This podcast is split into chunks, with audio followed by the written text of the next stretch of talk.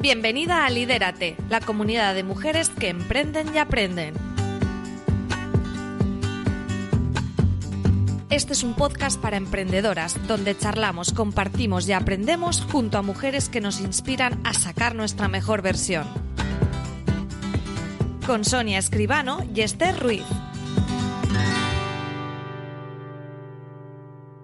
Hola a todas y bienvenidas a un nuevo episodio del podcast de Liderate. Soy Sonia Escribano y junto a mi compañera Esther Ruiz tratamos temas relevantes e interesantes para la mujer emprendedora. Hoy hablamos de la importancia de tener y mantener una actitud positiva ante la vida. Y no, no nos referimos a tener una sonrisa siempre en la cara e ignorar todo aquello que nos amenaza o nos tambalea, sino a ser conscientes de nuestra realidad, conocernos, analizar frenos, limitaciones y creencias y así poder jugar a vivir de forma feliz con nuestras mejores cartas. La vida es cuestión de actitud, trabajarla depende de ti, al igual que tu felicidad solo depende de ti. Hoy te invitamos a hacer un viaje a tu interior en compañía de nuestra invitada, una mujer experta en ayudar a los demás a vivir en positivo. Hola Esther, ¿cómo estás? ¿Nos la presentas? Buenos días, Sonia. Bueno, pues ella es psicóloga clínica con más de 20 años a sus espaldas, madre de cuatro niños, divulgadora y autora del libro Vidas en Positivo que hemos tenido la suerte de leer y que os aseguro que cambia tu perspectiva. Es experta en todas las palabras que no paramos de escuchar en redes sociales, mindfulness, ansiedad, estrés, pero sobre todo en felicidad. Ha creado el método de inteligencia de vida y el programa Mejora tu vida online. Hoy para mí es un placer presentaros a Ana Asensio. Bienvenida a Lidérate. Hola, ¿qué tal? Muchas gracias. Un placer y gracias por la invitación y por estar aquí. Y por cierto, qué introducción tan, tan bonita, Sonia. Gracias.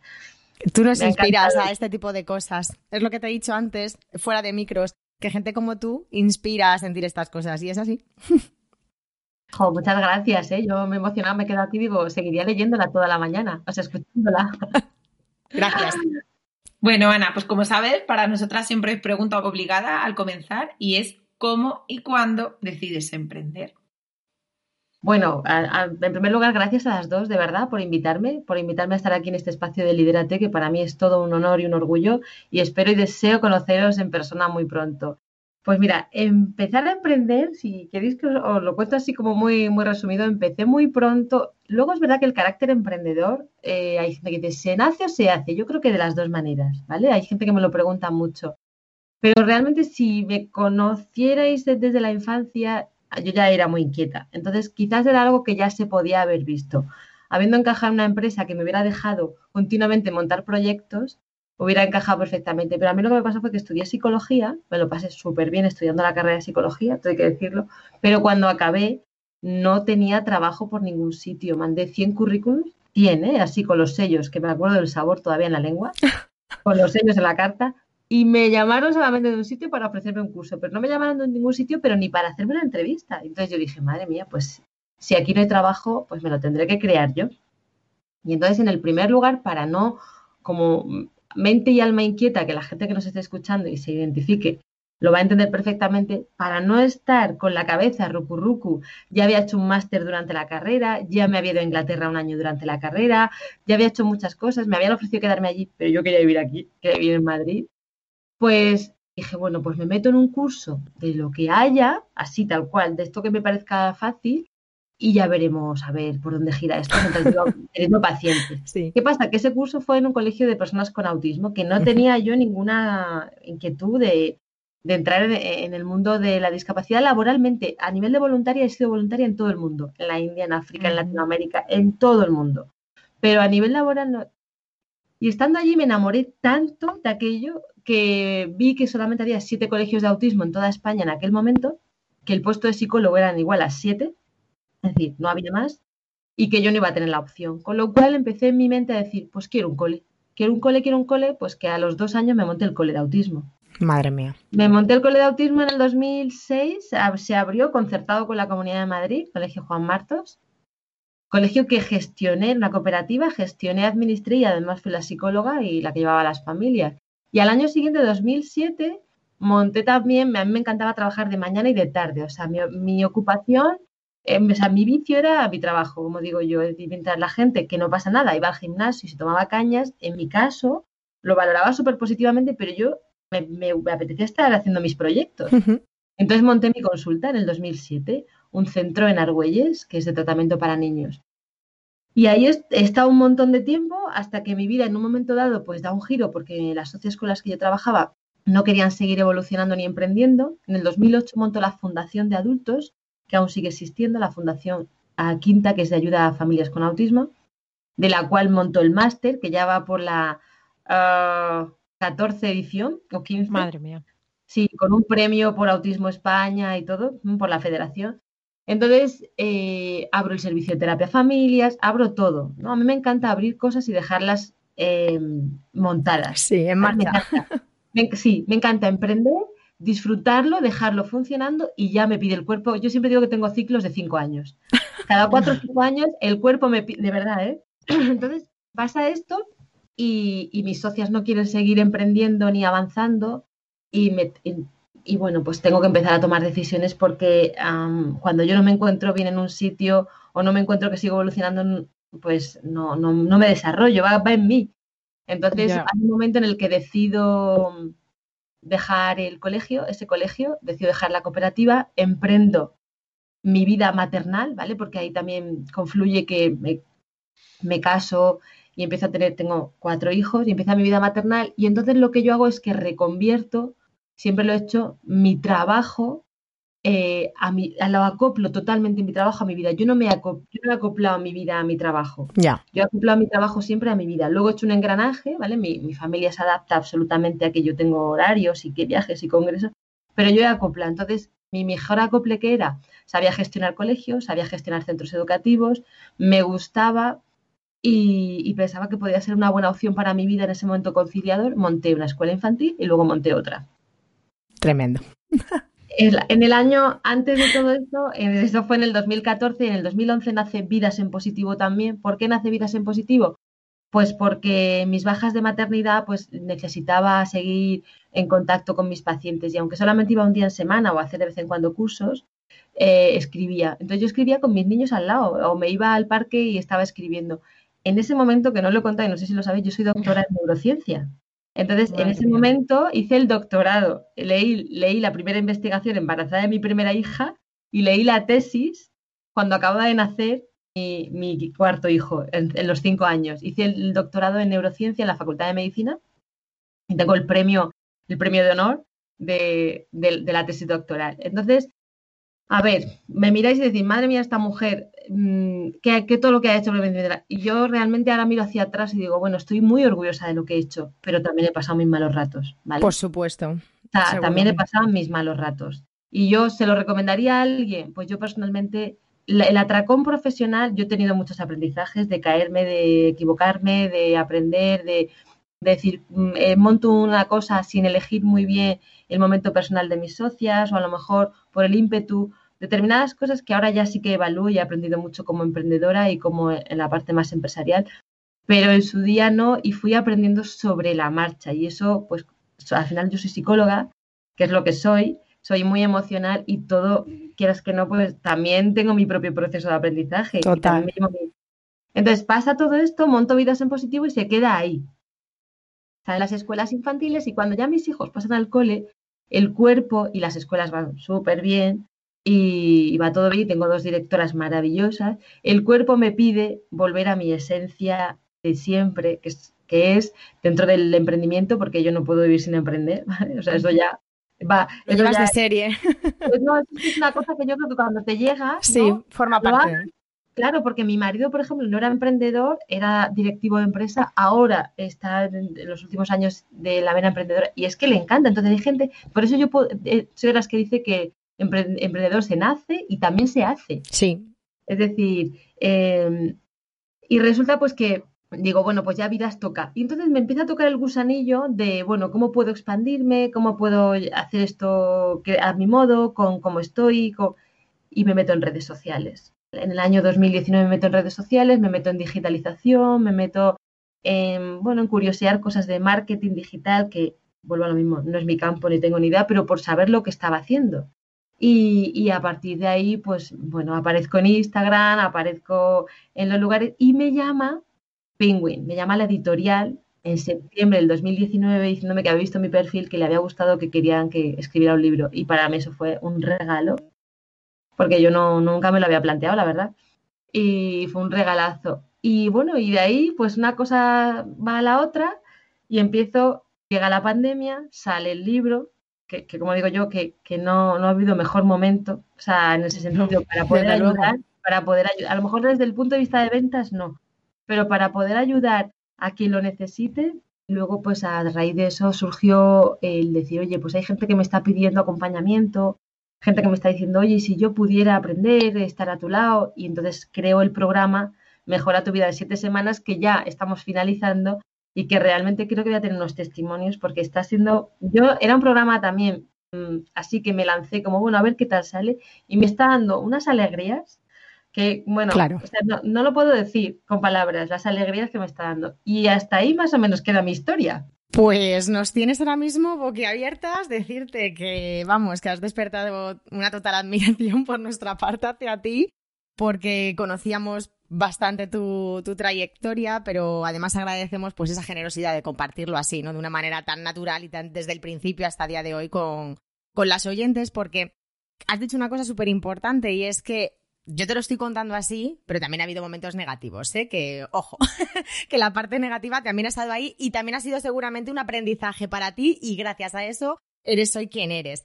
Y bueno, has mencionado... en, en, esta fase que os cuento yo he tenido dos grandes crisis personales y tiene que ver la parte laboral y la parte personal. Dos grandes crisis importantes como persona. Una más vinculada a la parte laboral, cuando de repente empecé a ver que eh, donde yo me había metido, donde yo había construido, la gente no tenía el mismo interés que yo y entonces yo tenía que tomar un camino, ¿vale? Y ese camino a lo mejor implicaba abandonar. Yo cada una de mis empresas para mí es como ha sido como un hijo, así lo vivo. Claro. Lo vivo como un hijo que, al que doy a luz. Sí, sí. O sea, pongo todo mi corazón. Eso ha implicado, ha implicado muchas cosas, ha implicado, pues bueno, estas cosas que nos pasan, ¿no? Que a veces, y luego ya, cuando entras en, temas espirituales, pero bueno, el ego te decepcionas y te da pena y estas cosas, ¿no? Hasta que sueltas, ¿no? Y dices, bueno, mira, lo siento, pues este, mi camino es otro.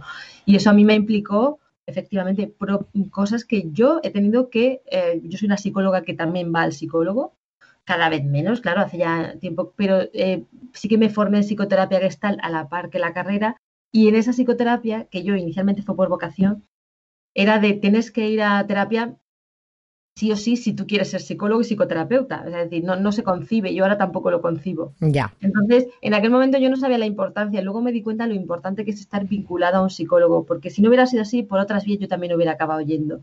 sí. yo, me parece algo muy natural, muy necesario. Y entonces, esas crisis las he tenido. Y luego en el año 2015-2016 tuve una crisis personal por haber acumulado tanto niño pequeño, tanto tingla de trabajo y no tener capacidad de digerirlo. Y, quiero contarlo, que esto también es la realidad. Esta es la realidad, efectivamente. Tengo mucha energía, pero he tenido crisis importantes. ¿eh? Sí, sí, sí, sí. Además, lo hablábamos, lo mencionábamos antes al principio del podcast, que al final es cuestión de actitud, ¿no? O sea, precisamente tú con tu libro, Vidas en Positivo, es algo en lo que haces hincapié, ¿no? Hablar de ese positivismo. Y lo hablo porque lo he, y lo hablo porque he rozado mucho eh, los malos momentos. Sí, sí, sí, vamos, yo estoy totalmente de acuerdo contigo que efectivamente para mí las crisis también han sido un punto de inflexión tremendo.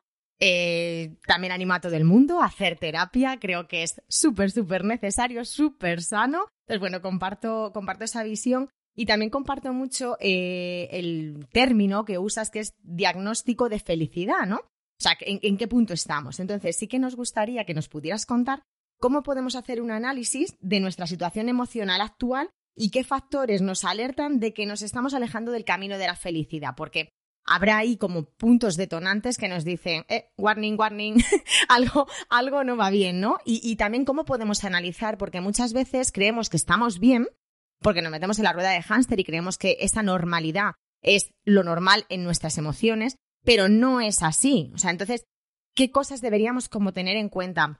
Queremos hacer hincapié en esto porque efectivamente mm, el emprendimiento es una montaña rusa y entonces hay estados emocionales que se convierten en normales y no lo deberían ser, no se debería normalizar. Entonces, bueno, que nos puedas contar un poquito, Ana. Pues mira, dentro de eh, las preguntas que me, has planteado, la verdad es que son interesantísimas. Lo primero que yo digo es que el primer indicador que hace que sepamos que estamos un poco eh, yéndonos un poco del camino son las somatizaciones que podemos tener dadas al estrés.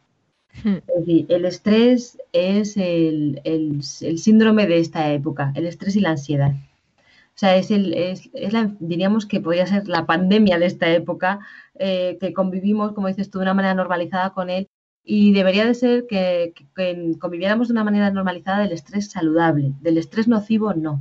Y nos hemos acostumbrado a vivir con un nivel de exigencia, de autoexigencia, de rapidez, de velocidad, de desconexión con nosotros. Entonces, cuando uno empieza a somatizar, decir, oye, mira, no duermo por las noches, tengo dolores de estómago, tengo ardores, tengo un poco de falta de respiración, tengo palpitaciones, no, no, no estoy bien, no, ah, tengo picores, me salen erupciones. El cuerpo te está diciendo de otra manera algo está pasando, para observa y atiéndete, ¿vale? Nosotros tenemos que volver siempre a la conexión con nosotros porque la salida está dentro. O sea, eh, la gente que emprende al final hacemos cosas para el mundo, ¿no? Yo al final he descubierto que, eh, ten en cuenta que mi parte espiritual es me encanta, para mí es muy grandiosa, yo la trabajo mucho, hago retiros de silencio, de meditación, de mindfulness, me voy días, pero realmente tengo el otro lado que es el emprendimiento material, que va conmigo, va conmigo eh, la relación con el dinero, va conmigo la abundancia, va conmigo dar trabajo, va conmigo el, el crear. Entonces, el conjugar ese tipo de cosas requiere de moverte en una línea, ¿vale? En la que tienes que mantener el equilibrio. Y ese equilibrio está entre lo que tú eres capaz de estar y dar hacia afuera, pero también lo conectado y lo lleno que estás dentro. Totalmente. Y bueno, nosotros sí que lo hablábamos además el otro día preparando la entrevista, que muchas veces tendemos a normalizar cosas que no son normales. Yo recuerdo, por ejemplo, además creo que la pandemia que vivimos en 2020 lo puso de manifiesto, el comienzo de la pandemia.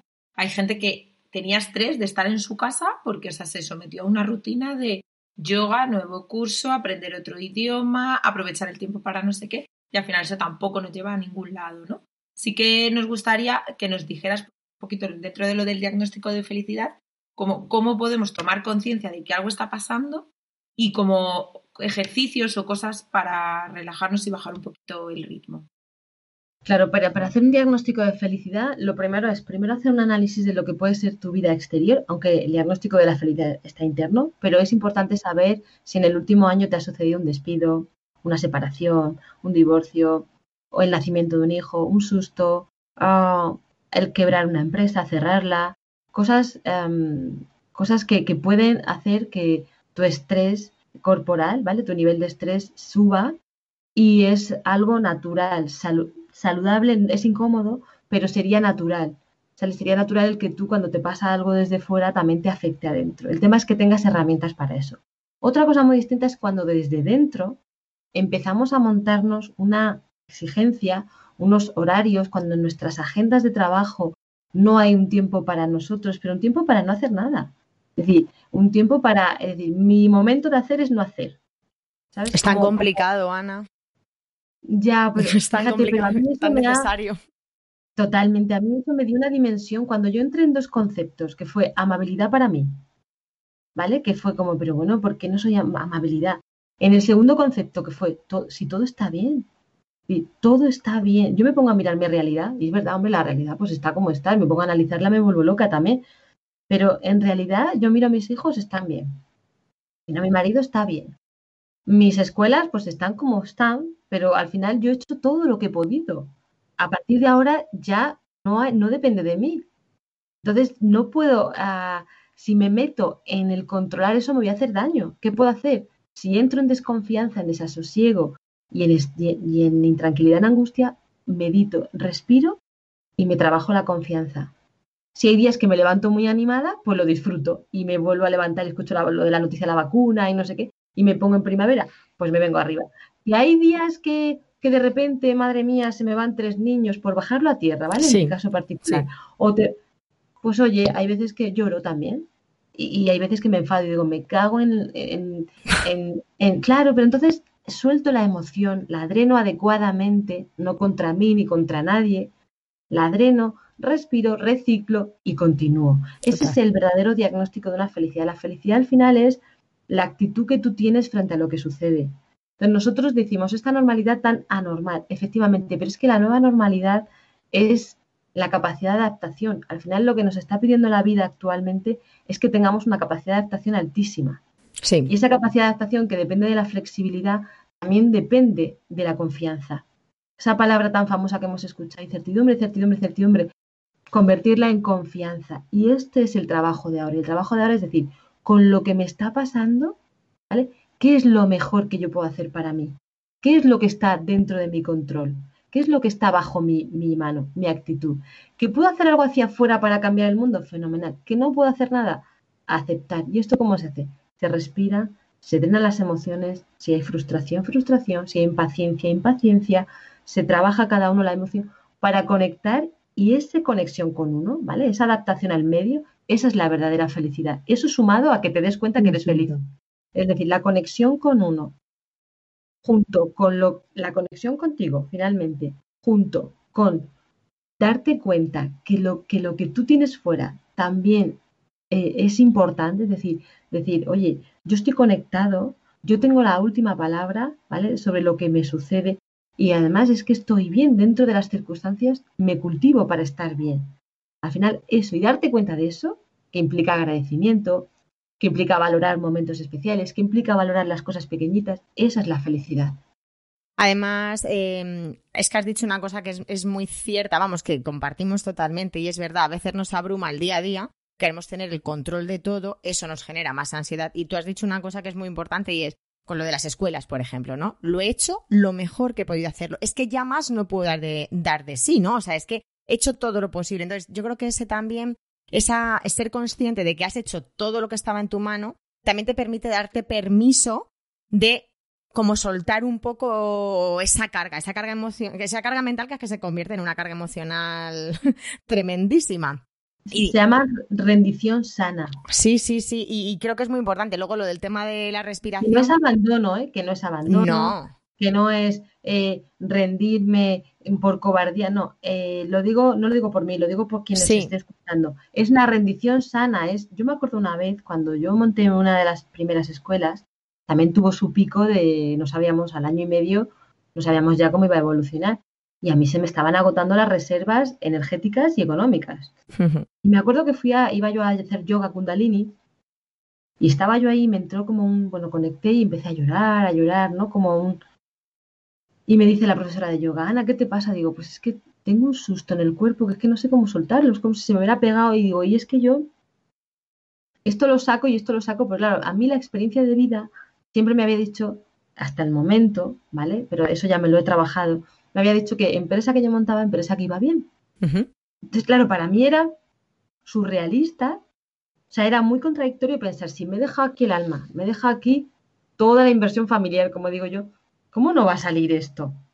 Ya. Y me dice ella, Ana, ¿saldrá o no saldrá? Y digo, no me puedes estar... yo le decía, no me puedes estar diciendo esto.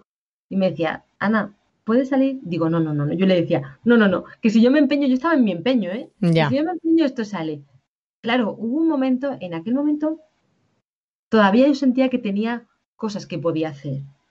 Pero ahí entendí que hay un momento en el que dices, cuando las circunstancias superan, como este caso, ¿no? Que tenemos, superan a lo que puedes hacer, tú haces todo lo que puedes y ya solo queda confiar. Sí, también podríamos decir que es un es también es aceptación realmente, ¿no? De la, de la situación para no frustrarnos más y, es muy importante. Y en, y en, épocas de incertidumbre, como bien has dicho, podemos verlo como un momento de oportunidad, de fortalezas o como un momento que se genere mayor, mayor estrés, mayor ansiedad. Entonces, en ese caso sí que creemos que tener una actitud positiva es súper importante. Pero antes de seguir con hábitos para mejorar actitud positiva y demás, sí que nos gustaría que nos pudieras explicar brevemente para la gente que a lo mejor no lo tenga tan claro la diferencia entre optimismo y positivismo, porque parece que nos creemos que hay que estar siempre, pues eso, ¿no? Lo que hablamos muchas veces con las tazas de Mr. Wonderful en la mano, ¿no? Como que todo es maravilloso y va mucho más allá. Es un viaje mucho más al interior y a trabajar la, la esencia realmente. Es que eso es justamente lo que te iba a decir. La actitud positiva, cuando hablamos de positivismo, esto no viene del optimismo, ¿vale? Que tienes un carácter optimista, fenomenal. Yo soy muy optimista, por ejemplo, por naturaleza, he querido trabajarme más hacia, la real, hacia, ser realista. Es, decir, me he querido incorporar un poco más la vena, entenderme, entre comillada, ceniza, sí. para mí, porque mm. para mí el que era realista o el que era pesimista, me, yo lo sentía como que me frenaba. O sea, alguien que quería analizar mi proyecto o verlo, evaluarlo, ¿no? hablando ya del mundo del emprendimiento, yo decía, pero bueno, si esto es fácil, se hace ya, ¿no? Eh, yo lo veía todo como muy fácil. De hecho, me encanta ver las cosas fáciles. Entonces, mi carácter optimista está muy bien porque me da mucha alegría, porque, bueno, me divierto conmigo misma, no me aburro, em, me lo paso bien en cualquier lugar, eh, me lanzo a cualquier cosa, a todo digo sí. Pero ¿qué pasa? Que no evalúo muchas veces las cosas. Entonces, el carácter optimista también hay que ponerle un warning de decir, oye, evalúa, porque la evaluación es lo que también te va a ayudar a saber por dónde quieres seguir. Entonces, para mí el positivismo viene de la ciencia, viene del carácter de siempre en la búsqueda de una solución mejor. Entonces, de aquí viene la psicología positiva para mí, que es mi método en el que yo aplico esto con amabilidad. Quiere decir, intenta siempre que lo que tú hagas vaya a ir en tu ayuda para ti mismo, porque si tú estás bien y tú te ayudas, esto es muy difícil que tú no lo vayas a donar al mundo. Esa es mi, mi parte positiva. Entonces, lo que quería deciros es que la psicología positiva viene no de ser ultra happy, happy flower, todo mensajes positivos a toda hora, a todas horas, eh, o como digo yo, oye, que se me quema la casa, da igual, esto será una oportunidad para mí, da igual, que me roban el bolso, pues no pasa nada. Hombre, a ver, vamos a ver, yo lo que digo siempre, todas las acciones que nos suceden se reproducen luego en una emoción en el cuerpo, lo normal es corresponder con esa emoción. Si a ti se te quema la casa, lo normal es que tengas una emoción que responda a eso. Ahora, eso es un dolor, que es lo que decimos siempre, que el dolor es inevitable, pero si a eso le aplicamos ya el sufrimiento, decir, empezamos a recrearnos en el drama más allá de poder drenar, entonces estamos metiéndonos en otra película. Y es por lo que luego surgen todas estas venas de Mr. Wonderful y todo esto. Pero en realidad la psicología positiva no es eso. La psicología positiva es piensa que con tu actitud determinas el modo como quieres vivir en el mundo. Y aunque tengas un mundo muy comprimido, muy difícil, muy contractivo, con circunstancias durísimas, mm, yo he vivido gente que se fallece un hijo, cánceres, enfermedades, separaciones. He trabajado muchos años con autismo, imaginaros lo que es esto para las familias. Dolorosísimo. Pero al, final, tú ves que en el fondo de las personas hay una capacidad increíble, una capacidad de buscar el sentido de la vida donde no creías que lo había y una capacidad de ser feliz grandiosa. Entonces, esto es muy importante tenerlo en cuenta. Y esa para mí es la visión desde la psicología positiva. Sí. Sintámonos bien, encontrémonos en felicidad, encontrémonos en sintonía, agradezcamos, ¿vale? Que parece que suena muy moral, pero no, agradezcamos que hay mucho que agradecer para entrar en esa conciencia de abundancia y de estar bien. Confiemos, entremos en esa confianza, en esa esperanza y vamos bien, porque lo que al final deseamos es vivir bien. Y esto es lo que nos pasa, y perdonad que ya lo, que lo mezcle, es que nosotros hemos venido muy preparados biológicamente para reaccionar frente al estrés, frente al peligro. Nosotros hemos venido biológicamente muy preparados para sentir eh, protección. Entonces, pero esto no quita, ¿vale? Que nosotros digamos, espera, espera, esto me está avisando, no pasa nada, es estrés sano. Voy a evaluarlo. Lo evalúas, en vez de meterte en otra película, lo evalúas y esto pasa al cerebro racional, que es el que tiene ganas de decirte, no, no, no pasa nada, o sí pasa, vamos a actuar. Y luego a partir de ahí ser felices, porque el, ser humano solo tiene, solo tiene la misión en este mundo, de verdad, de ser feliz. Y en el momento en el que te das cuenta de que tú quieres ser feliz, de que tú quieres estar bien y vivir una vida bien, eh, dices, oye, ¿pero dónde están las herramientas? Voy a por ellas. A veces no es tan complicado como parece. O sea, quiero decir, es que muchas veces somos nosotros, exacto, somos nosotros los que nos complicamos. Yo creo que has dado en el clavo cuando has hablado de ser realista ¿vale? Que muchas veces es que ese realismo primero nos ayuda a darnos con más de una pared, lógicamente, y, luego evalúas, con perspectiva y con sentido común, que al final yo creo que lo que se pierde es el sentido común. Pero luego, más allá de eso, decías lo de lo de ser, o sea, yo siempre digo, ¿no? Que hay cosas en la vida que realmente no merece la pena, por las que merece la pena quejarse. Es decir, cuando yo estoy mal, por ejemplo, a esto se lo digo muchas veces, si no hay una enfermedad o no hay una pérdida o no hay algo grave, a ver si me entendéis, ¿para qué quejarse? ¿Para qué? Es que eso nos va a restar felicidad. Entonces yo creo que eso también hay que abrir un poco la mente y quedarnos un poco con lo esencial, que, que, es lo que hablamos, que no es tan difícil, pero que a veces cuesta. Hombre, está claro que si tienes una situación familiar complicada, pues lógicamente es mucho más complicado, como tú bien dices. Las personas tienen una capacidad de adaptación tremenda y se puede conseguir un equilibrio, pero eso ya, claro, son palabras mayores. Pero si las circunstancias son normales. Pero curiosamente se quejan más las personas de la vida cotidiana que las que tienen grandes Seguro. Esto está, esto está en estudios. Y luego la queja es tan relativa. Yo, la verdad es que yo la queja la, veo ah, apta, la veo apta, pero para, con una funcionalidad. Es como función desahogo. La queja siempre como función desahogo. Y eligiendo muy bien quién, cómo, cuándo y cuánto. Entonces, tú dices, oye, mira, tú imagínate que vienes con Esther. Oye, Esther, hoy estás bien de energía. Vale, te puedo robar 10 minutos que me voy a cagar en el tío que en el abajo me acaba de chocar el coche, su padre que le parió, no sé qué. Vale, vale, fenomenal. Ya está. Minutos. Pipi, a toca, vale. Pero cuando ha pasado el tiempo, para no contaminar con la energía de la otra persona, siempre finalizamos con algo positivo. Positivo quiere decir, no, pero bueno, me da igual que me choque. No, positivo es, pero bueno, bueno, no pasa nada, a lo mejor esto me indica que la próxima vez presto más atención o esto, me indica que, esto me indica que, bueno, pues venga, hoy voy de aceptación. Claro. Entonces, a la otra persona no le pegas el flujo contaminante, ha hecho el ejercicio sano de escucharte, ¿vale? Te ha recogido toda la vibra, toda la vibración negativa, no pasa nada, nos hemos descargado, es necesario una función de desahogo. Y si no tienes a nadie, escríbelo. La escritura también. Me cago en no sé quién, no sé cuánto. No pasa nada, nos cagamos en todo. Pero finaliza. Sí, no pasa nada. Así, es así, Hay que cagarse de vez en cuando. Y no pasa nada. Yo eso estoy de acuerdo, porque creo que una de las cosas que ha vendido la filosofía del positivismo es que no puedes quejarte. ¿Sabes? De manera sana. Claro, claro, no. Yo lo recuerdo durante el confinamiento, que había gente como decía, hombre, pero no te quejes porque hay gente que realmente lo está pasando mal. Y digo, y yo lo siento muchísimo por ello, pero es que yo hoy me voy a quejar porque estoy hasta las narices. O sea, porque como me tenga que pasar dos horas más aquí metida en casa con los niños. Claro, yo le digo a mi marido, hoy estoy inversión contaminante, así que me aguantáis. Sí, sí. ¿Sabes? a ver, la gente que te quiere un poco también tiene que hacer voluntariado contigo. Bastante hacemos nosotros también de voluntarias. Eso es. Yo voluntariado tengo en mi casa ahora. Ya no hago ONG en África, ahora lo hago en mi casa. Digo, por favor, el voluntariado vuestro para mí. Y entonces, claro, yo hay veces que digo al marido, oye, me voy a quejar a, saco. Joder, me cago en no sé qué. Tontería, a lo mejor, yo qué sé, pobrecita, que nadie me escuche. O yo qué sé, alguien que viene a ayudarnos, el chico de la compra, que se ha dejado la puerta, o no sé qué, a ah, que ver, no sé qué vale, ya está. O si no, pues, con las propias, un día viendo algún reality, es que mira, esta, no sé cuál da igual, pero es necesario depurar porque algo hay dentro. Una vez que se depura, ya uno, y entonces ya le digo a mi marido, ya está, ya me queda limpia, mañana luego estoy súper positiva, no te preocupes, y energética. Pero es necesario también lo que dices tú, Jolín, eh, eh, no son los hijos, ni es, es la circunstancia, es decir, cuando uno es madre o padre, el tiempo que tiene madre, padre, jefe, eh, cuando tiene que atender mucho a mucha demanda externa, a mucha cosa fuera, es muy importante generar un espacio así de gordo en la agenda consciente para tenerlo para ti. Es decir, como si te tienes que poner el pestillo en el baño y encerrarte a pegarte una ducha de dos horas, da igual.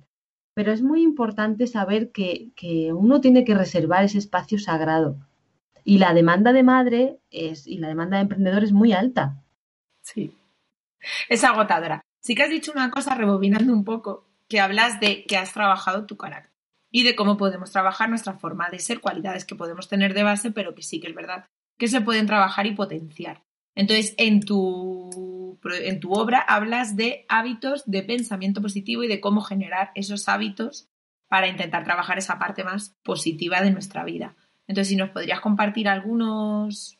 Claro, mira, yo en, en, mi caso, como digo yo, esto me viene de serie. A mí me viene de serie ser muy alegre. Tengo una familia muy alegre, mi familia es muy hacia afuera, quizás nos viene de serie el tener que atender a otras cosas más conscientemente. Yo, por ejemplo, no atiendo tan fácil, no, conecto tan fácilmente con la tristeza. Para mí la tristeza supone un ejercicio consciente, porque cuando no la siento y me olvido de ella, estoy muy hacia afuera, porque además a mí me resulta súper incómoda, eh, pero claro, me resultaba, ahora ya la tengo integrada y sé que es maravillosa para mí, porque me limpia la casa interna, pero para mí cuando no, cuando no la escucho de una manera normalizada, me viene grande, grande, y me tan grande que me acojona.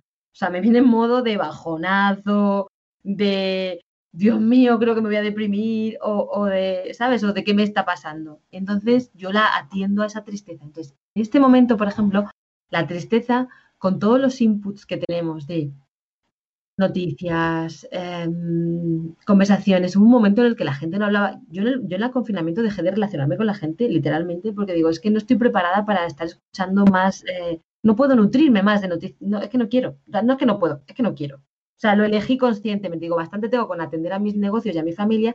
Quiero estar bien para esto, con lo cual elegí conscientemente que yo no me iba a relacionar con nadie que me hablara de la pandemia. Entonces, así lo hice. O sea, eso es una decisión de inteligencia de vida, es una decisión consciente. Es decir, lo siento, chicos, chicas, yo estoy aquí, me contáis lo que queréis, pero de esto no. Claro. ¿Sabes? No, de, de, o sea, si queréis contarme que estáis mal en vuestras casas, en vuestra vida, pues sí, yo os escucho, eso sí. Pero si me vais a hablar de la cifra, de no sé qué, del gobierno, del otro, yo paso. Entonces, yo muchas veces hacían, había quedado de estas de Zoom, digo, paso, paso olímpicamente. Entonces, dicho esto, la parte de, educación, en mi caso, ha sido atender a la tristeza porque con todos esos inputs era muy normal que la casa se llene de, de suciedad, de muebles, de cosas, y hay que llorar. O sea, llorar no solamente porque tú estás triste, porque te da pena algo. Llorar se llora y se conecta con la tristeza para limpiar y depurar también todo de lo que, todo lo que, de lo que nos vamos cargando diariamente, que son también preocupaciones, mm, pequeños miedos, pequeñas cosas. Entonces, ¿qué recursos positivos hay? En mi caso, ¿vale? En mi caso yo recomendaría siempre, siempre tener, aunque sean 10 minutitos al día, 10 minutitos de dedicarlo a respirar. Solamente. Te dedicas a, como digo yo, los 20 minutos sagrados de la mañana, que haya 20 minutos sagrados, que son 5 o 10 minutos para respirar y un cuadernito con unas frases donde tú escribas lo que tú se llaman decretos, lo que a ti te gustaría para ese día de hoy. Y se escribe en primera persona, en presente y en afirmativo. ¿Por qué? Pues porque el cerebro no pilla la negación, si quieres algún día hablamos de neurociencia, porque la relación entre mano y cerebro es directa, te queda mucho más que si lo dices o lo piensas. ¿Esto qué quiere decir? Por las mañanas tú te levantas y dices, para el día de hoy yo, pues, y lo pones como si ya estuviera me siento bien, estoy enérgico, mm, tiro hacia adelante, mi fortaleza es la mejor de mi vida, confío plenamente. Te empiezas a, atender y a desarrollar un canal aquí alternativo con esos valores que quieres incorporar. Y perseverancia, perseverancia, perseverancia, todos los días, como un gimnasio. Al final tu mente, como le estás abriendo una autopista, va a redirigir a el cerebro, el cerebro es inteligente, pero no es listo. Hay que decirle lo que queremos, hay que decírselo. Entonces, va a ir redirigiendo y va a mirar al final, pues eso, va a atender más a las noticias positivas que a las negativas, va a filtrar lo que no le interesa, va a mirar hacia aquello que sí puedes hacer. ¿vale? Ese es el trabajo personal en este sentido. ¿Y la respiración por qué?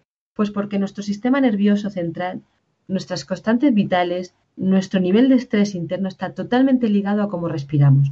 Nosotros vivimos tal cual respiramos. Entonces, la respiración, la relajación, la meditación, el espacio de, venga, observo solo. Dedico un rato a, a, mirar los árboles, a mirar por la ventana, a ese espacio de quietud y de silencio hace que todo dentro vaya como, imaginaros las bolas estas de Navidad que se mueve toda la nieve pues van bajando los pensamientos, se van reposando y tu cerebro, ¿vale? Tus neuronas, que hacen lo mismo que tú fuera, en vez de sentir que tienes que protegerte frente a un mundo donde te van llegando bombardeos, al contrario, te empieza a crear como una capa de protección sana donde realmente sí que sientes que estás bien. ¿Vale? Esto parece que suena muy mágico, pero en neurociencia está absolutamente demostrado que durante ocho semanas haciendo meditación 22 minutos al día, cambia la, actividad eléctrica cerebral. Entonces, yo esto lo recomiendo mucho. Más allá de eso, pues hombre, recomiendo que te relaciones con gente que te aporte, que, te alimentes bien, que tengas unos horarios saludables, que expreses tus emociones, que las conozcas, que les pongas un nombre, ¿vale? Que las gestiones. Recomiendo muchas cosas de, inteligencia de vida. Tomamos nota porque todo lo que compartes, igual que eh, en el mundo del emprendimiento queremos ir siempre más allá y formarnos y aprender, eh, deberíamos de empezar por formarnos nosotros mismos en cuanto a, a nuestro aprendizaje, a nuestra evolución y a cuidar esa parte, ¿no? Que queremos siempre mejorar en otros aspectos Y esta es la, base que habría que perfeccionar para, alcanzar un nivel ya no solamente de felicidad, sino de bienestar y, de, salud realmente. Si es que es, que es, es, así. Es que si tu cuerpo no está bien, es muy difícil que tu cerebro y tu mente estén bien. si tus emociones no están bien, es muy difícil que tú te vayas a cuidar tu cuerpo. Pero vuelvo a lo mismo. Todo esto que yo digo, que nadie diga, espérate que si encima tenemos que aprender a tocar el piano, ser buenos expertos, buenas madres, buenos inteligentes de vida. Bueno, no, no, no, no. Esto es sería, me bastarían con 15 minutos al día. 15 minutos ya son, ya eso te hace, o sea, 15 minutitos al día o, o, tres veces a la semana. Es como el gimnasio emocional o el gimnasio personal. Ya es suficiente. Ana, es que es algo para lo que estamos capacitados. O sea, igual que para otro tipo de cosas, no todo el mundo puede estar capacitado a lo mejor. Está claro que con trabajo y con perseverancia mm, se puede lograr, pero esto es algo que, que realmente todos respiramos, lo único que hay que ver es cómo lo hacemos, pues en este caso, ¿no? Y con todo esto que nos, que nos cuentas, seguramente eh, un motor importante también podría ser tener un propósito de vida, que tú hablas mucho de eso, ¿no? Tener claro nuestro por qué y nuestro para qué.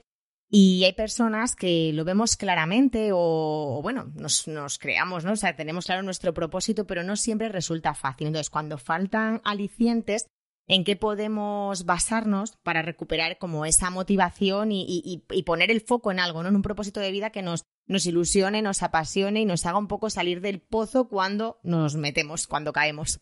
Pues mira, los propósitos de vida es que pueden ser muchos, a veces no, tiene por qué ser uno y además van cambiando también. Evolucionan.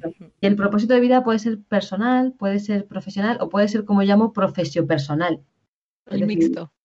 Sí, Sí, porque muchas veces van muy de la mano. Entonces, eh, y hay veces que no te das cuenta, también vives circunstancias y es necesario, esto también es muy importante que yo creo que la gente que nos escucha lo tenga en cuenta, que a veces se viven circunstancias que dices, pero madre mía, si yo no las he elegido, si yo esto no lo quiero para mí, lo puedes acabar convirtiendo en tu propósito de vida. Tú puedes acabar convirtiendo en tu propósito de vida el cuidar a un ser enfermo, puedes acabar convirtiendo en tu propósito de vida a tu familia, atenderla, cuando a lo mejor tu naturaleza era absolutamente Mm, emprendedora empresarialmente, puedes acabar convirtiendo. Se trata de la actitud, ¿vale? El propósito de vida, ¿qué es? Pues aquello que tú haces al mundo, ¿vale? Que tú le haces al mundo, que contribuyes al bien del mundo y que al final de esa, de esa contribución tú obtienes una gran satisfacción en esa realización, ¿vale? Al final, como eso sucede, te acabas convirtiendo en un experto y al final acaba dándosete bien. Entonces se conjuga todo. Porque inicialmente el propósito de vida, claro, el que dices, ah, es que yo esto lo tengo clarísimo, pues es aquel que te llama la atención, que se te da bien, que te gusta, que te llena y que encima tú contribuyes al mundo. Pero y cuando las circunstancias no pueden darse así, hay veces que es muy importante bajar, mirar a tierra y decir, oye, yo con esto que tengo ahora, yo puedo aquí encontrar a lo mejor hacer de esto mi propósito de vida. ¿Y dónde está el matiz? El matiz está en donde tú pones tu corazón. ¿Dónde pones tu corazón? Estás escuchando Lidérate, el podcast de mujeres que emprenden y aprenden.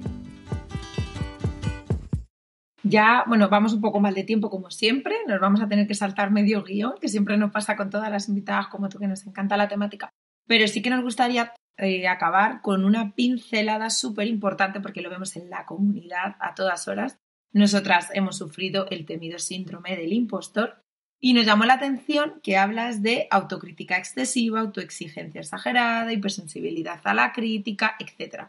Entonces, lógicamente no me vas a poder dar tres tips para superarlo, ojalá fuera tan fácil, pero sí que nos gustaría que nos hablaras un poco de eso, porque es algo que en la comunidad lo vemos eh, totalmente, gente con carreras brillantes, con proyectos empresariales exitosos, etcétera, que continúan todo el rato pidiendo más, sin saber valorar lo que han llegado, o con la sensación esa de, bueno, pero es que yo, ¿tú crees que...? Entonces, ¿cómo percibes este tema y cómo nos puede ayudar a trabajar esa autoestima de una manera sana? Mira, yo creo que el síndrome del impostor, cada vez que iniciamos un proyecto nuevo, va a aparecer. O sea, aunque tengamos 80 años, pero mm, yo dejemos, eh, vamos, yo siempre digo que, no, yo no creo que tengamos un saboteador interno, porque si no sería sabotearnos a nosotros mismos. Yo creo que tenemos una figura interna que nos que hace de crítico interno, pero ese crítico interno no te quiere maltratar. Ese crítico interno a veces viene con frases feas, porque son las que a lo mejor tú has escuchado o son a lo mejor aquellas te han quedado grabadas, que en psicoterapia la llamamos introyectos, ¿no? Que pueden ser frases pues que habremos escuchado decir a otras personas o, a nosotros mismos o a nuestros padres entre ellos, educativamente. Entonces viene el crítico interno a decirte, hoy este proyecto que vas a hacer, no, tú no, tú no vales mucho porque además no tienes el título, no tienes mucho. Y lo único que te hace es simplemente, yo lo que diría es, mírale de frente, ¿vale? Y hazte amigo de él y di, oye, pues tienes razón, voy a probar y voy, ¿qué me quieres recordar que tengo miedo, sí, pero es un miedo sano, hazlo con miedo. Yo cuando hacer el proyecto Mejora tu vida en siete semanas no tenía ensayo, no tenía previo eh, em, testimonios, a la hora de vender me costaba un poco porque no era una cosa como las escuelas que dicen, mira, aquí están las cámaras, aquí están las aulas, es, es un servicio y cómo no te va a venir algo que te diga, bueno, ¿y si esto no sale? O parece que, ¿y si estás vendiendo humo? Claro que me lo decía mi avisador interno y, y, hoy, ¿y qué precio? Hoy, pues a lo mejor 500 es mucho, y, y, claro, y por otro lado te están diciendo que cobres 2.000 y, y 100, pero es que claro que te viene eso. Pero yo lo, acogería como algo de decir, está bien, es normal, es un cuestionamiento evaluativo, ¿vale? Ahora, una vez que ya te ensayas y va bien, es cuando tú tienes que decir, oye, colega, mira, me fue súper bien, ¿te acuerdas?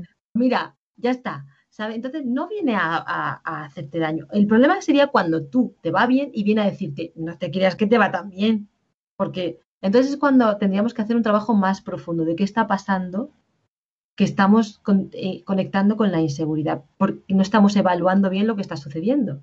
Pero si te estás yendo bien, hay que evaluarlo como, mm, oye, con actitud realista. Entonces los tips yo para mí son, hazte amigo de ese crítico, acógelo como alguien que viene a darte un consejo, aunque sea un poco antipático, ¿vale? A veces es un poco antipático y un poco, dice las cosas un poco feas y digo, oye, mira, ahora no, por favor, yo, yo le hablo con él, digo, no, ahora no, ahora no. ¿Sabes? Y cuando estoy más bajita de defensa, viene más fuerte. Entonces tenemos que saberlo. Entonces, cuando estemos baja de defensa, a ver, ven, ¿qué me vas a decir? Que no valgo nada, que estoy gorda, que no sirvo, que mañana voy a quedar fatal, que lo que dije en esta frase me he equivocado, que a lo mejor he podido dañar a esta persona. Vale, sí, pues ya está pues aprenderé. Entonces yo me lo tomaría como o un aprendizaje o un integrador avisador. No me lo tomaría, no sé si os he ayudado, pero me lo tomaría. Sí, totalmente. Mucho porque al final lo que haces es relativizar de nuevo. Si es que no es tan importante, es que nosotras lo comentamos muchas veces, que no somos tan importantes, que la gente no está tan pendiente de si te equivocas de lo que dices, de lo que haces. Nadie se acuerda. Claro, que no eres el centro del universo. Pero eso es verdad que lo, lo vemos mucho y, sí que no somos tan importantes, afortunadamente. Exacto, claro, es que es positivo, es positivo. O sea que, y además yo creo hacemos que. Un, hacemos un bien, pero cuando nos equivocamos, afortunadamente queda mucho más eh, fugaz. Sí, y además disfrutas más de la experiencia, hagas lo que hagas. Está claro que eh, a veces esa voz interior es muy pesada y hay que saber callarla, pero también creo que es muy importante ese trabajo de autoconocimiento y de trabajar la autoestima, porque hay veces que aunque la has trabajado mucho, a veces aparece, pero sí que es verdad que cuando tú ya has conectado contigo misma, la reconoces y eres capaz de decir, vamos a ver, que yo sé ya quién soy, que yo sé dónde estoy, que no me vas a poner la cabeza loca. Eh, o sea, esto viene siempre cuando hay experiencias que te hacen sentir un poco más inseguro. Pues ya sabiéndolo, claro. va a venir este a evaluarme. Vale, pues ya está, ya vamos a ver, vamos a dejar un poco estar las cosas, ya está. Exacto, mm. sí, sí, hay que, tenemos que confiar más en nosotras mismas y aceptarnos más y querernos más. Y contarlo, porque yo cuando a veces me viene esta voz, a veces sí que busco a un compañero a una, o a mi propio marido, digo, ¿sabes qué me ha venido aquí mi amigo a decirme, fíjate, ayer, y, y muchas veces la realidad me devuelve el, ¿qué va, Ana? Anda, ¿sabes? Yo siempre digo, búscate gente también que te dé, que te devuelva tu imagen de ti, la que tú eres. Porque cuando a veces nos perdemos un poco, ¿vale? Está muy bien que venga la idea, che, espérate si tú eres esta persona. Sí, además muchas veces al decirlo en voz alta, tú misma te das cuenta de la chorrada monumental que estás contándote. Porque Joder, ¿eh? lo dejas dentro, le das sí, a mí muchas veces me pasa. Yo con Sonia, por ejemplo, que es una persona con la que hablo muchísimo de estos temas, o cuando voy a lanzar un nuevo servicio, un nuevo proyecto, o incluso dentro de Lidérate, que alguna vez nos hemos puesto a hablar como de algo nuevo que íbamos a hacer y ya según íbamos hablando como que nos vamos mirando como diciendo esto hace agua por todos los lados. O sea, cuéntame. lo liberas mucho en cuanto dices, oye, mira, no sé qué. Ah, no, y ya dices tú, qué chorrada estoy diciendo. Pues ya está, ya lo has liberado. Le has quitado la importancia, se queda adentro y parece que retumba, que retumba. Anda ya. Y es genial tener personas cerca, lo que hemos hablado antes, que te aporten, que te sumen, porque hay gente que te conoce que te tan devuelve bien. tu imagen. Totalmente. O sea, es que No, hay- imagínate con un cliente que dices, ay, qué mal, qué mal. me ha-". Imagínate un cliente exigente que te trata fatal, ¿no? Sí, Y empieza tu cabeza interna, hay que ver, debería que, porque yo la empresa se me va a hundir, porque hay que ver, no sé cuánta patatí, patata.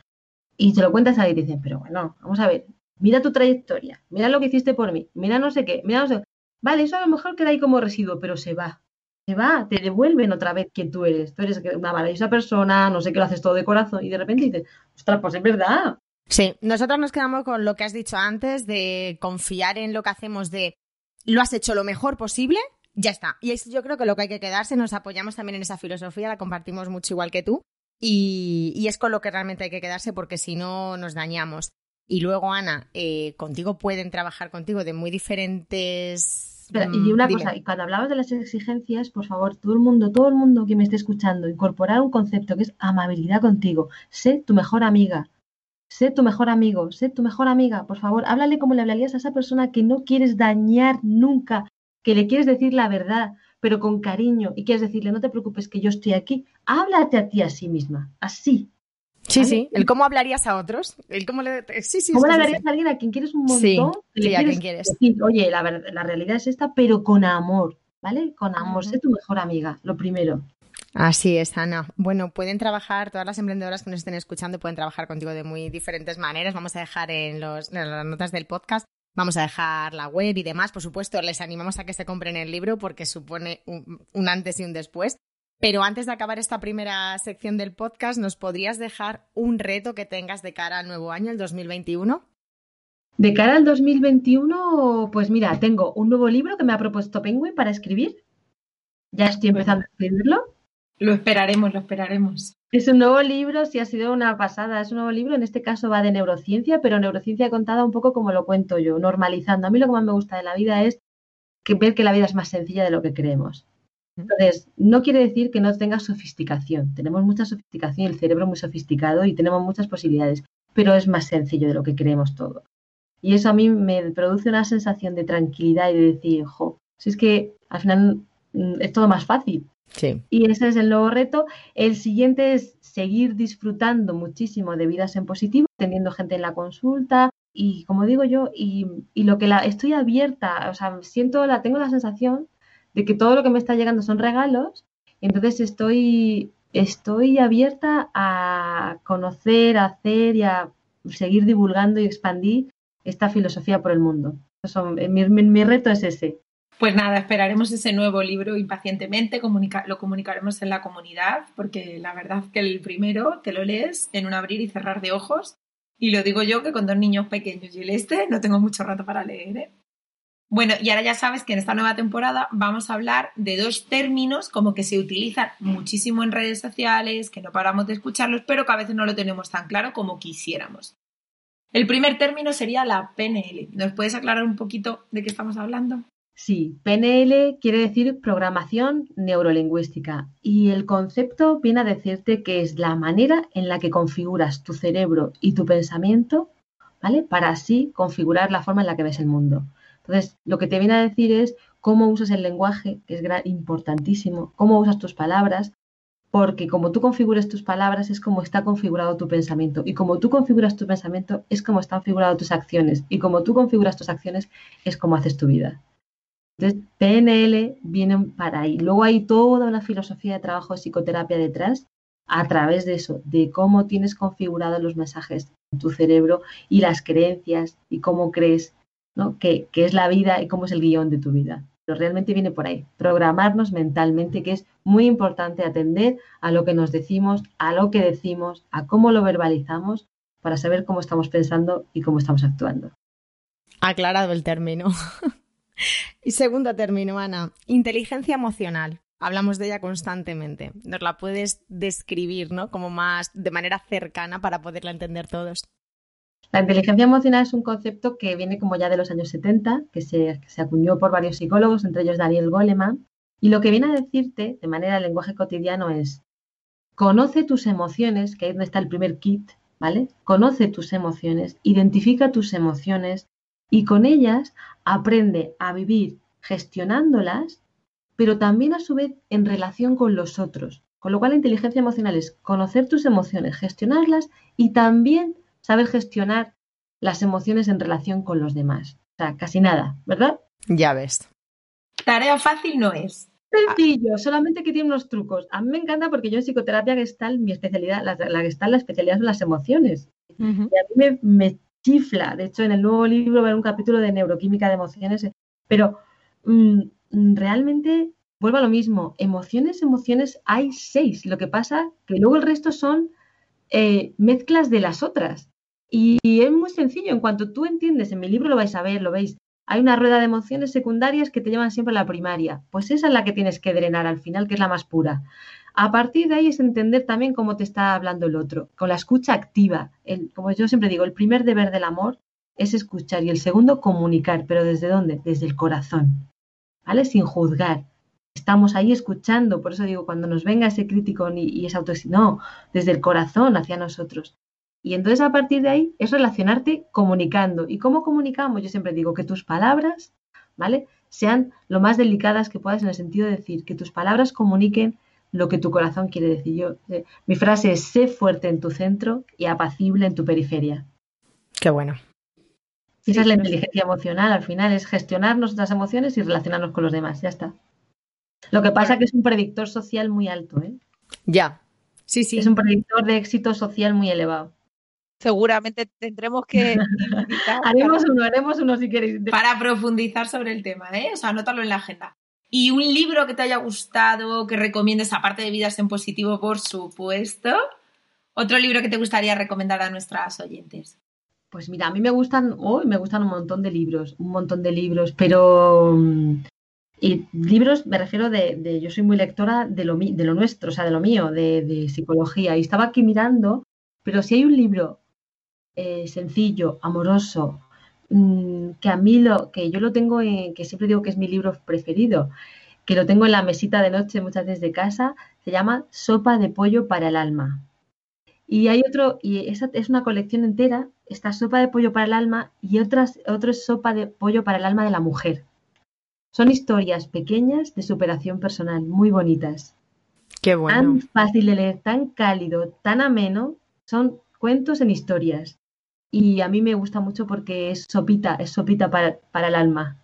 Qué bueno, pues tomamos, para el corazón. tomamos nota porque parece súper interesante. Lo dejaremos también en las notas del podcast, Ana. Muchas gracias. ¿Y un punto débil o algún área de mejora que, que tengas ahí pendiente? Uy, yo estoy en mejora continua madre mía, y además me encanta estar en mejora continua, porque si hay una cosa que me encanta definirme es como persona absolutamente, eh, me, relaja mucho el, concepto de decir que soy una persona absolutamente imperfecta, me encanta, soy zurda, eh, me, encanta sentir que sigo equivocándome, que meto la pata, que puedo aprender, que cometo errores y por supuesto, y área de mejora pendiente, pues es que ahora estoy muy zen, ¿sabes? O sea, si estuviera con el crítico interno estaría más, más apretada, pero probablemente Quizás, eh, bueno, mi área de mejora pendiente siempre ha sido un poco la paciencia, ¿vale? Como buena emprendedora, la paciencia, sabéis que aquí con los emprendedores... no hay abundancia de paciencia. Entonces, probablemente, pero yo, yo ya he entrado ahí, o sea, entonces es que estoy muy zen, por eso digo que ahora mismo me preguntas, no es que sea perfecta, pero ahora mismo es que estoy muy amable conmigo misma en este momento de mi vida. Entonces me he decidido ser muy amiga mía, pero probablemente la, la, paciencia eh, puede que sea el, ¿no? es el, área de mejora que siempre ha, ido ahí conmigo. Sí, lo de la paciencia yo creo que a todos. Yo tengo muchas, ¿eh? tengo suena. Muchas, tengo muchas, tengo, mm, bueno, cada semana encuentro un montón de áreas de mejora, pues a veces, oye, mira, pues la escucha activa aquí, la comprensión aquí, la... Pero, pero bueno, sí que digo que en mis meditaciones diarias va ese trabajo personal continuo de sobre todo en mi casa, ¿no? En mi hogar, con mis cuatro hijos, de decir, oye, pues eh, comprensión y, paciencia y comunicación y gracias a Dios hay armonía. Y armonía desordenada, como digo yo. Que no es poco. Sí, yo siempre hago una broma con la paciencia, que yo quiero paciencia, pero ya. Porque creo que aquí nos pasa a todas. Y bueno, el año pasado fue el año del COVID. Digo el año pasado porque, bueno, es la magia del podcast. Nosotros ahora mismo no estamos grabando aún en 2021, pero esto se emitirá en 2021. Así que, bueno, ya hemos pasado ese 2020 terrorífico para muchas personas. Y sí que nos gustaría saber si te ha cambiado en algo, si has cambiado tu rutina, o sea, si ha habido alguna transformación después de vivir algo como lo que hemos vivido. Pues para mí ha supuesto eh, el COVID, el gran reto yo creo que ha supuesto entrar en la confianza a, tope, ¿sabes? O sea, ha sido para mí el gran despliegue de este año. O sea, yo todavía estoy un poco incluso alucinada con, conmigo mismo personalmente de decir, fíjate, con el tinglao que tenemos y, siento, eh, siento confianza, o sea, siento, siento, paz. La parte del confinamiento que estuvimos muy encerrados, nosotros lo pasamos bien porque bueno, hemos estado muy a gusto en familia. Entonces, nosotros en ese sentido estamos bien, independientemente de lo que pudiera pasar. En ese sentido estamos, estamos bien. Lo más transformador para mí quizás ha sido la parte de la confianza y lo que he dicho, la parte de también la aceptación. A lo mejor yo tengo a mi familia afuera, una en Murcia, otros en Valladolid, pues no ver. Y luego el vivir día a día, ¿sabes? Eh, ya vivía día a día pero ahora me di cuenta que todavía vivo más a día a día. De hecho, me he hecho tan unitarea, tan unitarea, que tanto he trabajado él, una cosa por vez, que ahora cuando me dicen dos cosas, digo, no, no, uff, o sea, es que automáticamente mi cerebro ya no quiere hacer dos cosas a la vez. O sea, me encanta. Entonces, para mí ha sido una eficiencia y, y ha sido lo que me ha dado este año. Este año yo creo que me ha dado una dimensión espiritual mucho más grande, ¿no? Más paz, más confianza y esperanza. También te digo, ¿eh? cuando yo pensé esto, pensé que en septiembre iba a estar todo bien y cuando en septiembre empezaron las noticias me dio un bajón que estuve dos días llorando. una amiga mía me pidió, yo le pedía perdón, perdona por... me decía, no, Ana, hay que desahogarse. Luego ya pasó. Ahora tengo la esperanza en primavera. Cuando llegue primavera, si las cosas no están así, pues también me volverá a dar un pequeño bajón y otra vez remontaré. Es decir, yo me voy montando mis pequeños hitos y esperanzas, pero realmente vuelvo a lo mismo. Realmente son esos hitos, y vuelvo a decirlo, para recuperar a lo mejor cosas que me gustaban mucho de antes, que tampoco te creas que son tantísimas, son cuatro, o sea, a lo mejor relacionarnos, como habéis dicho, y ver a la familia, porque lo demás lo tengo bien. Y luego lo otro es la sensación esta de predictor falso que teníamos, que teníamos, que tenemos o que tengo yo, de eh, volver a sentir que si todo va bien, em, el año que viene va a estar bien, el que viene va a estar bien y todo va a estar bien. ¿no? Esa sensación de decir, venga, pues llega y, y la empresa está bien, hablando como estamos en un entorno emprendedor, pues venga, ya el año que viene bien, el año que viene, o sea, como que te montas un, futuro predictivo basado en, lo, en la experiencia. Y yo no sé si esto si esto va a suponer un antes y un después en nuestras mentes de decir, por ahora todo bien y ya veremos.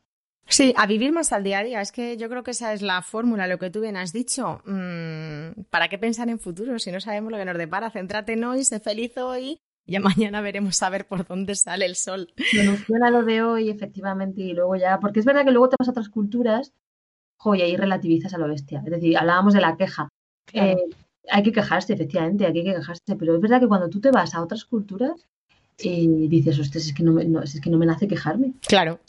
claro, porque ves otras realidades, ¿sabes? Y dices, como digo, se te van las tonterías de un plumazo. De un plumazo. Te da miedo hasta quejarte por si la cosa se pone fea para ti. voy a callarme. Pero, yo siempre digo que nosotros vivimos en esta y hmm. esta es la realidad que tenemos para bien, como digo, y para bien o para bien, porque hemos tenido mucha suerte y es el momento que tenemos y tenemos derecho también, por supuesto. Así es, Ana. Así es. Bueno, tenemos una pregunta de nuestra invitada anterior. Del anterior episodio tuvimos a Teresa Viejo y nos dejó la pregunta, sí, fue una entrevista también entrañable. ¿A dónde vas cuando sueñas con los ojos abiertos? Oh, bueno, yo sueño mucho, ¿eh? Yo soy una gran soñadora. Una gran soñadora. Puf. Yo te diría que incluso a la luna. Es decir, voy. A mí lo que me gusta desde pequeña, vuelvo a lo mismo, desde pequeña pasa que es. Eh, me gustaría que fuera, que el mundo fuera un mundo absolutamente feliz, justo y que no hubiera hambre, ni guerra, ni, ni pandemia, ni nada, pero sería otro mundo. Claro. Y luego a veces pienso que esa es la felicidad, pero a veces es una falsa felicidad, porque nosotros para encontrar la felicidad también necesitamos haber vivido momentos duros para poder aprender, ¿no? Para poder trascender, para poder. Entonces, yo lo que sueño es que al final las personas, ¿vale? Tengan, esto es lo que más me gusta a mí, tengan las mismas oportunidades que podemos tener cualquier persona. O sea, que todos tengamos muchas oportunidades. Buenísima la pregunta, o sea, la respuesta. Y una pregunta que tú quieras dejar para nuestro siguiente invitado o invitada, que no sabes quién es. Pues yo tengo una pregunta que es, ¿cuál es el legado que te gustaría dejar en este mundo? Qué bueno. Madre mía. Apuntamos, apuntamos. Y bueno, pues hablando de legado, llega la última pregunta, que es deja un mensaje de futuro para las niñas de hoy que serán mujeres de mañana. Oh, se me acaban de poner los pelos de punta porque me he puesto a pensar en mi hija. Claro. Pues mira, a mí, eh, claro, a mí como madre, ¿vale? Me nace, madre, a veces me nace efectivamente el, ay, me encantaría que fuera feliz y que no pasara, pero no, a mí lo que, lo que me gustaría, el legado, eh, es, me gustaría que esta sociedad que viene detrás de nosotros, ojalá, ¿sabes? Para una sociedad que tuviera supiera mm, conectar mucho más fácilmente con su felicidad y su bienestar, pero por haber conectado mucho más con su corazón. Entonces, lo que yo les diría es, aprended muchísimo, chicas, a poner la razón al servicio de vuestro corazón. Emprended desde la razón, pero al servicio de lo que vuestro corazón diga. Pues nada, no se nos ocurre otro final mejor. Pelillos de gallina, que para aquí también somos más de niñas. Y de verdad que muchísimas gracias, Ana. Ha sido un placer, un aprendizaje increíble. Han sido, pues no sé el tiempo que hemos estado, pero ha sido un regalo de principio a fin. Así que bueno, ya sabes que la comunidad de Liderate es tu casa, que aquí tienes puertas abiertas para todo y que ya tienes un nuevo club de fans.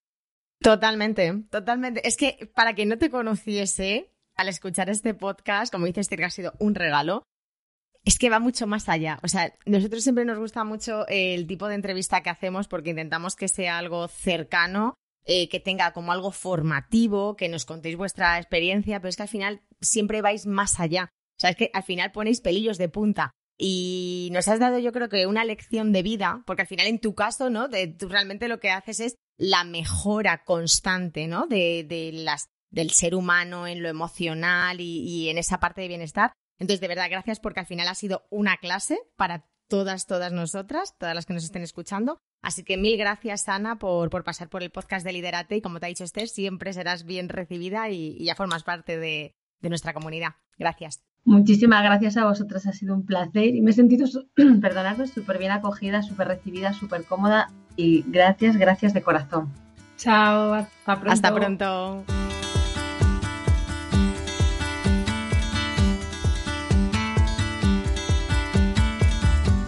Y ahora lo más importante, si te ha gustado este podcast, compártelo en redes sociales con tu vecina, con tu prima, con tu grupo de amigas, con cualquier persona que se le ocurra. Es la única manera de ayudarnos a crecer, a que lleguemos a más gente y que podamos seguir semana tras semana intentando ofrecerte el mejor contenido. Además, ahora recuerda que nos puedes escuchar en todas las plataformas. Y recuerda dejarnos un comentario y cinco estrellas. Puedes encontrarnos en Instagram en arroba lidera-te.es y en nuestra web www.lidera-medio-te.es donde puedes estar al tanto de todas las novedades que están por llegar que ya os adelantamos que van a ser muchas.